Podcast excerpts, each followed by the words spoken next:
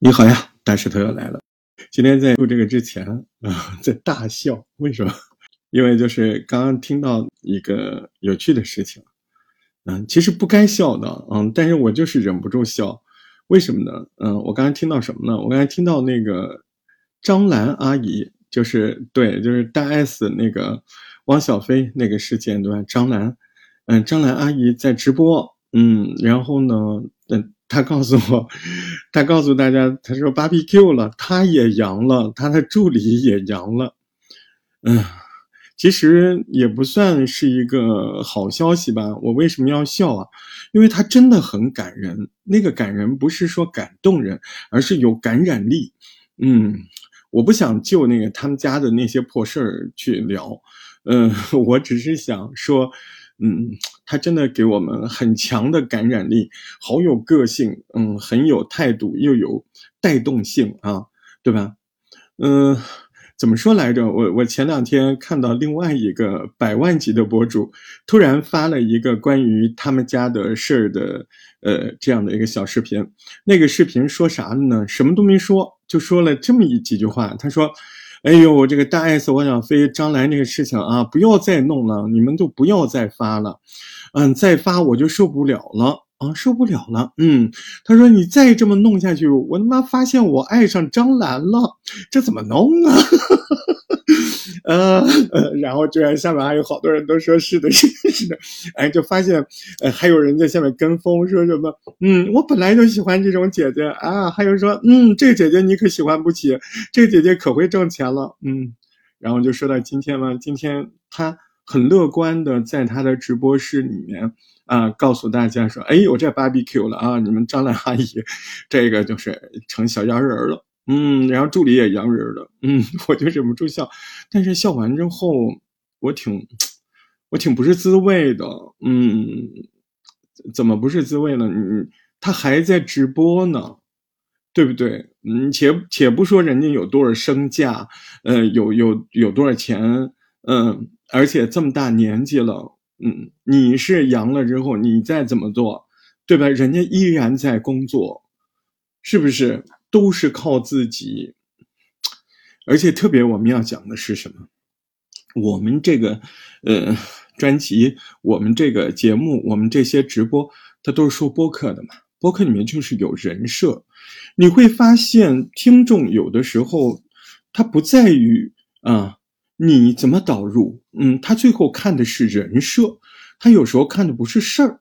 哎，你说这整个的这件事儿，其实太多人。到最后，特别是到现在，有多少人真的去呃体会呃是大 S 对还是汪小菲对，还是张兰对还是徐妈妈对？就到这已经已经不重要了，谁赢了？我觉得张兰赢了嘛。张兰赢在什么地方？她赢在人设上了嘛？她赢在影响力的大幅度增加。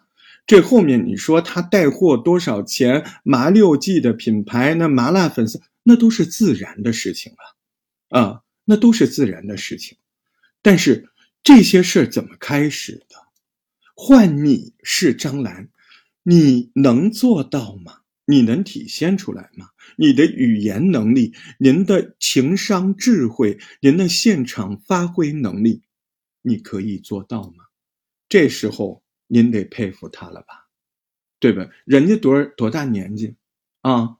已经是那跟我是妥妥的，应该是有代沟的人，对吧？这年纪是不是？可是人家即使语言水平、现场掌控这个直播的节奏的水平，还有那么努力工作，现在人家都阳了，人家照样工作，还那么笑谈人生，BBQ 了。啊，你你们你们姐姐你们阿姨兰阿姨芭比 Q 了阳了，嗯，对，小助理也阳了，怎么办？嗯，你看看，我我觉得这些这些一切的一切，嗯，其实都是无论是视频节目还是声音节目，最后跟别人交流的一定是灵魂，啊，所以什么是人设？我们以前解释，人设是你的具体的定位，是你叫什么名字，是你对一些生活的态度，那是基本款。人设到最后是什么？是世界观、价值观，是你做人的本分，是你心底对这个世界很多谁什么是对，什么是错，对吧？而且要通过你非常润滑的语言，非常有感知力的表现，这玩意儿，他他在声音表现上，在沟通上，在传达上，太要水平了。所以呢，我真的是在聊张兰吗？嗯嗯，当然了，我们这个专辑聊什么，他都得回来啊，他一定会回来，那就是聊咱们自己怎么做节目呢？是不是？可不可以聊多一点？敢不敢聊我们自己怎么做人？我不敢。咱们能把节目做好就不错了。嗯，做人那个课题，嗯，这个大事都不敢开。嗯，自己能管好自己就不错了，是不是？嗯嗯，自己能够跟自己心中那个小恶魔、那个懒惰的或者贪便宜的，或者每个人都有缺点的嘛，对吧？这个事儿我不想展开啊，我没有那个能力。啊，我也是头一回做人，没有什么经验，做的也不够好啊，还没做多长时间啊，所以咱这个就不谈啊，谈谈声音的表现力吧，对不对？啊，在你平常都能够有准备的时候，都能够啊或起提纲啊啊设计呀、调理呀、还剪辑呀，嗯，在这样的前提之下，你还都磕磕绊绊的。哎，你真的像张兰这样，在一个媒体跟人家干，跟人家怼，都是及时的，都是直播的，你这有多要能力呀？是不是？这些就是语言能力。我觉得一个人啊，除却道德品质之外，那一方面我们不谈啊。那么。您想展示你的世界观、价值观，您想展示对错，您想维护既得利益，您想影响大家，您想把你想要卖的东西啊卖给别人啊，您想把你认可的东西啊影响到别人，都需要语言啊，是不是？所以你看这两天我们都在玩什么啊？中午啊，我跟我的。那一百多个小伙伴，嗯，当然他们没全来啊。今天中午有三四十个在线上，呃，我们中午玩那个大家来找茬儿这件事儿。什么叫大家来找茬儿？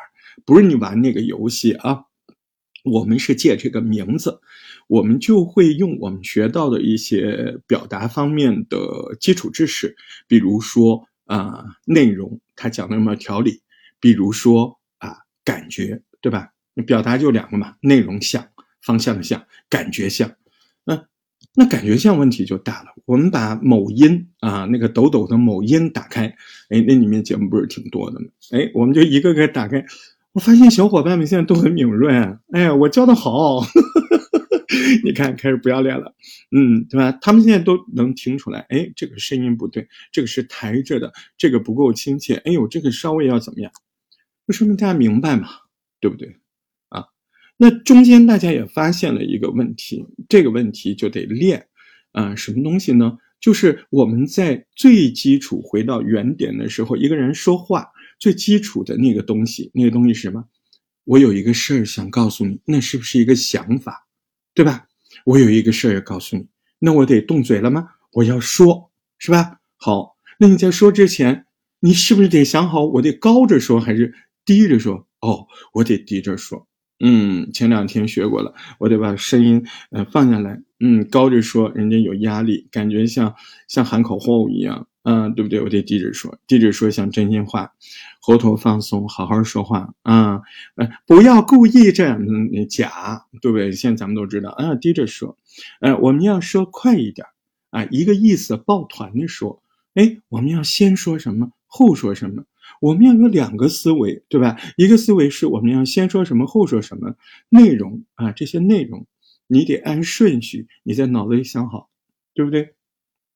还有，我还不能够，嗯嗯嗯嗯习习惯性的用一些书书面的语言来遣词，来造句，那是我们不要的。我们要尽量找到啊，生活中在家弄个小板凳坐那随便聊天那种感觉，恨不得还一边呃摘着菜。嗯，或者一边打着手机游戏，对不对啊？就那种若无其事、真实生活感啊，在那边你不能出来那种大段的文言的句子、排比的句子，那种华丽的词藻，那肯定不对吗？那也是呃感觉像出了问题嘛，就是你的感觉不对了嘛，你没有生活聊天嗯那接着还有什么呢？那就这两个东西啊，对不对啊？声音、语速、内容，对吧？哎，认同管理做起来啊！认同管理，我这几天没来，我都不知道什么是认同管理了，又来新词儿了。哎，你这个不知道也没关系，我不知道，我告诉你们，认同管理是啥呢？就是一个人他跟别人交流沟通的时候，他别只想着自己怎么说，他得想着我这个内容说出去，我怎么说，对方的认同度会比较高一些，啊。你开始选择和设计你表达的方式方法，那可能你就已经开始了你的认同度的管理嘛？你表达的认同度的管理，简称认同管理嘛？对吧？就照镜子嘛，是不是？就是策略嘛。所以，其实，在专业的沟通还有这个怎么说表达类的书籍里面，这个理论基础。哎，认同管理是什么？认同管理是一种表达沟通的策略，啊，策略。我在想，哎，我我你看，它不不仅是方法了，它已经到策略上了。那说白了，你就是怎么说话嘛，对不对？以以一个，嗯，这个怎么说话？我们经常以前的层面就是说，哎，我要从哪个角度说啊，对吧？其实那还是内容项。就是你怎么设计内容，那感觉像这一块认同管理里面更多的是什么？是语气，嗯，还有你那天你在一个什么样的情绪啊？偏平时，嗯，平静而真实。我们一般首先，哎，让你降到这个低调，平时就是比较正常的语气。可这不是终点啊，这不是终点，不是重点啊，是终点，这不是终点啊，这只是第一步。啊，当你降到最平时的语气的时候，你还可以嵌入各种情绪啊，比如说小小的悲伤啊，我今天心情不太好，嗯，因为我有一个很好的朋友，他，他可能最近我要做好很很大的心理准备。你看，不对了吧？是不是这个语？哎，它是平静的，但它带一点情绪。哎，我今天，嗯，大家好啊，我是大石头，嗯，今天特别开心。哎，你听出来了，平静里面加了一点点开心，对不对？嗯，好像我们只会悲哀和快乐，那委屈呢？嗯，那深思呢？那淡淡的寂寞呢？忧伤呢？啊，你看，其实我们的语言基调有很多种。前面没说，那是因为你还没有找到原点。找到原点是一个脱衣服的过程，这个双引号啊，嗯，不能开车啊。就说白了，就是先要找到任何修饰都没有。所以我我有的时候很很残暴，很很 怎么说呢？就是很很直接，嗯，就是叫人家逼着不准带任何情绪啊啊，就是大家好，我是涛涛，欢迎大家，因为你这个就叫脱衣服嘛，就是什么都没加嘛。对不对？那你要加不是挺容易的吗？对吧？你先得干净啊。那么今天就讲到这个呢。我干净了，我这就可以再带一点东西，对不对？再带一点，就是原来你太多了，对不对？太假了，就稍微带一点。呃，我喜欢有一些有个句子，嗯，经常在某些文章中看到，他掩饰不住内心的喜，对，就是那种感觉，就是我想掩饰，他掩饰不住，那不就是自然流露吗？对不对？就是平静中带着一点点好像掩饰不住的（括弧）悲伤或者快乐或者冷静或者怎么，那个就是自然流露啊。哎呦，你别说这认同管理可难教了，因为不是呃管理难，嗯，是你可选择的东西够不够多。你管理不就是挑吗？挑东西用吗？你家里的技能要多呀，对吧？叫你。嗯，突然的，嗯，有一点疑惑的情绪，你你又出不来，叫你嗯隐藏不住内心的喜悦，啊，有点小激动，嗯，你又出不来，那怎么行？那怎么管理呢？是不是？首先要带你找到你有的那些东西，一样一样的把情绪清出来，清出来之后呢，哎，我们再去做认同管理，啊，认同管理里面就是挑选了，就是看刚才自己。呃，穿的那套衣服穿的对不对？这个比喻懂吗？对吧？认同管理就好比你家橱子里有好多衣服，你今天穿哪套衣服，到什么样的场合，见什么样的朋友，办什么事儿，你穿衣服你得考虑吧？是不是？说话也一样啊。你今天要聊个什么事儿，你跟什么样的人聊，对吧？你应该什么语气？哎，这个就叫沟通里面的认同管理。你说那这个认同管理在其他上面也可以有认同管理吗？都有。您还真聪明，哎，你包括举止打扮，它也有认同管理啊。我刚才就说了那个例子，那不就是举止打扮的认同管理吗？对吧？那么我们讲的是沟通，我们讲的是语言，那我们肯定就是讲这一块啊，沟通语言这块的认同管理嘛，是不是？那那就跟那个换衣服一样，那前提是你要有旗袍啊，才能够穿着旗袍去参加中式婚礼啊。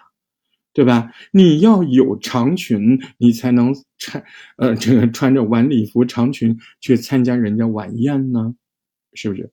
所以，我们除了第一步学会，哎，扒干净啊，把声音弄到最平实、最平静，调子低低的，声音松松的，找到本我了。哎，在这个基础上，您可以加一点东西了嘛，对不对？那首先你要找一找啊，找一找清楚，看看自己。嗯，柜子里有哪几件衣服？哎，打开那个意识，那比较神奇的这个话题就是，我会发现你是个人啊，你正常的生活交流没问题，其实你是等于什么衣服都有的，哎，就是你记不记得穿那件衣服？那什么意思呢？这句话说明白一点，就是其实语言中的很多技巧，反问啊，疑问，恭维，对吧？假恭维，故意让你听出来有点假的恭维和真诚的鼓励，嗯啊，调侃、调戏一个人，质疑，你会发现，您的这些衣服穿的特别少，啊，偶尔穿，穿特别少，在什么时候穿特别少？在你刻意去做节目的时候，您就您就感觉您啥都不会了，你就那一套西装，没有，你柜子里衣服你根本记不得穿，哎，您。特别是参加对谈还有多人谈话的时候，哎，有那个穷的呀，哎，怎么用“穷”这个词？你可不就是穷吗？穷就是没有嘛，没有什么呀？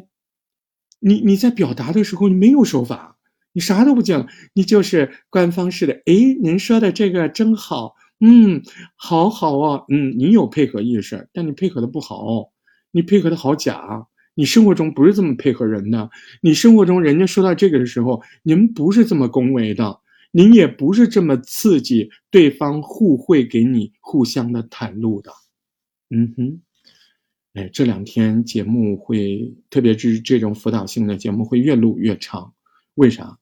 因为辅导的东西多了，要给你串起来，对不对？还有想类比呀这些东西，否则你。你上完私教课，你心里有了很多东西，你会一直不知道怎么链接。你包括晚上说的这本书，对吧？这本书里很多东西你自己去看的话，嗯，我不敢打赌啊，我我起码说，在现在您这个状态，可能你根本都没有办法把它们用到播客里来，且不说用的好不好啊。所以导读就特别重要，哎，帮你激化激活。嗯，这个东西它真不是说你看着这个文字你就能理解的，真的不是。世界上大部分的谬误是自己体会不到啊，体会到了的谬误，普通人他基本上能有一个自检，能有一个自我学习，很多的东西都是没有办法只通过自己学习来的。比方说音准，我说的这个音准是音乐上的哆来咪发嗦拉西。啊，这个音准，你为什么唱不好？你那你说我多唱几遍就能唱好吗？不会的，啊，是因为没有人帮你辨别，没有人帮你类比。哎，你这个发唱高了啊，你这个发唱低了，没有第二个人，你不可能有任何的提高。音准这个事儿，我还就说的这么绝对，对不对？嗯，这个例子呢，就好比啊，我们在理论书籍中说到的啊。人的自我概念。如果一个婴儿从来没有见过另外一个婴儿，他不可能有自我概念。什么是自我概念？就是我这个，我是个胖宝宝，我是个白宝宝，嗯，我是一个眼睛大的婴儿，不可能有这些概念。为什么呢？因为他没看过别的宝宝，他没看过别的宝宝，他怎么知道自己的眼睛算大还是算小呢？他没看过别的宝宝，他怎么知道自己的皮肤算白还是算黑呢？对吧？所以你看，要有类比，甚至要有第三个人来帮你类比，那才是更多谬误被发现、被修改的过程。沟通这件事情很神奇啊，啊，很神奇啊！我们呃这个月开始的我深夜的导读，那其实不是我们播客训练营的主要的内容，对吧？甚至都不算我们播客训练营的内容，嗯，那是我们业余可以搞一搞的。我们的主业、主时间、教授时段、辅导时段，那还是公开的直播跟私密的直播，对不对？还是啊，中午吃饭后、晚上吃饭后，对吧？还是这两块时间，嗯。所以呢，今天讲远了去了，这个节目就会有点长，嗯，那考虑到收听度呢，哎，我就不敢再往下讲下去了。那么咱们呢，在第一阶段，哎，就是刚才我在节目中讲的这个东西，您要开始留心自己的表达，哎，您要开始留心你自己每讲的一句话是不是过脑的。我们经常在生活中批评别人，你说话不过脑。但是我们在生活中说的说话不过脑，它其实往往是批判那个人内容想出问题，就是你说话不合适，你对你对这么一个老年人这样说脏话啊，那是内容像，对不对？可是我们有从感觉像吗？嗯，好像生活中从感觉像的也有，但不太多。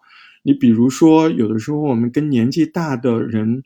嗯，在电梯和一些公开场合，年纪大的人啊，他们接电话时候声音就特别大。嗯，那明明这个手机音量很大，他就习惯了。喂，嗯，那我们作为晚辈，有时候会提醒他，啊，帮他做认同管理。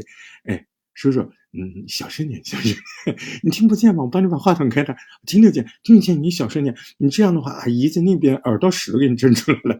然后我我老舅他们那有时候说，对哈，我也不知道怎么回事，我下次注意啊。你看是吧？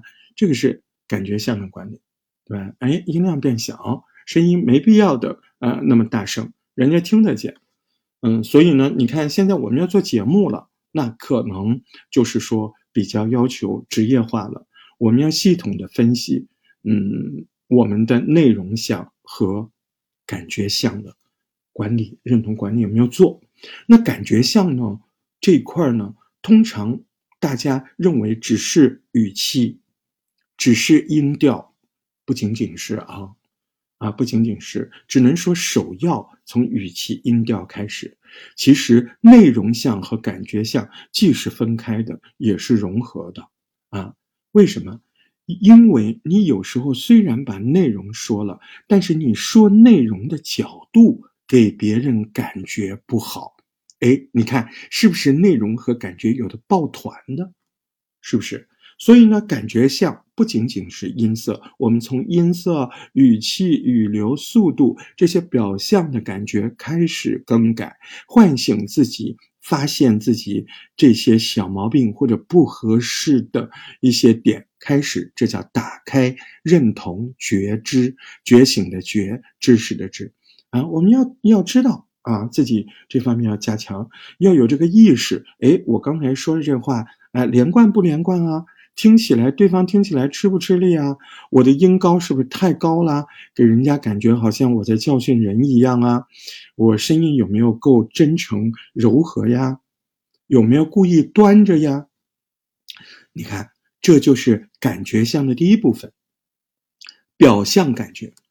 那比较高级的部分呢，就是除了表象感觉之外，我们还要在内容像的感觉上用到智慧。我谈这个问题，我得考虑对方感觉舒不舒服。嗯，前两天我就举了个例子，你跟你的两个好朋友要说一件事，分别说，嗯，你要说一件什么事儿呢？你们家中大奖了啊，买了个房子，然后买房子的时候抽奖，抽奖呢就是白送了你这套房子啊，这种事有可能发生的，对不对啊？您说这是不是大喜事？但是你一个朋友呢，哎，呃，也是刚买房子的，嗯，也是刚买房子的，家庭条件挺好的啊，那你跟他说。那就直接说问啊，丽丽姐，我告诉你啊，我也买房子了啊，我气死你啊！你怎么气死我？买房子不是挺好的吗？我也买了呀，有什么好生气的？嗯，我告诉你，我就去那售楼处嘛，然后我就抽奖，抽完奖我不要钱。哎呦，你太生气了，你太让人生气了，你太坏了啊！你看嘴上说生气，其实两个好朋友是特别开心，对不对？可能有一点小小的嫉妒，但也不碍事儿。是吧？所以这时候需要内容管理吗？不需要，对不对？内容的认同管理不需要。可是您还有一个朋友啊，家境不太好，最近儿子老跟你这个小姐妹吵架，啊，为什么呢？嗯，因为儿子压力也挺大的，儿子的女朋友要跟儿子结婚啊，对方要求也不高啊，哪怕来个单身公寓就好。可是你这个朋友家里没有这个经济实力，所以一直在筹钱啊。你怎么知道的？因为你还借了一点给人家，可是房子还是没买出来，然后儿媳妇还不高兴，一直没结婚。那你这时候还要这么跟那个人去说这个内容吗？我相信不需要思考，你根本没有办法在这个时候，嗯，按耐不住喜悦，要跟那个人这样去说。那他不就想死吗？对不对？那他得多懊恼啊！自己家里穷就算了，嗯，怎么我旁边的朋友都这么走运，花钱买房子，最后还抽个奖，还不要钱？嗯，那他不就不想活了吗？是不是？所以，如果是你，你该怎么讲这件事儿给那个人呢？还是选择不讲呢？嗯。我很想听到你的意见，嗯，如果可以的话，您在这条声音节目下面留言，告诉我，哎，您该不该告诉你那个经济收入不太好的朋友？那你该不该隐瞒呢？你到底该怎么处理这件事儿呢？我很期待你的留言，我们下回再见。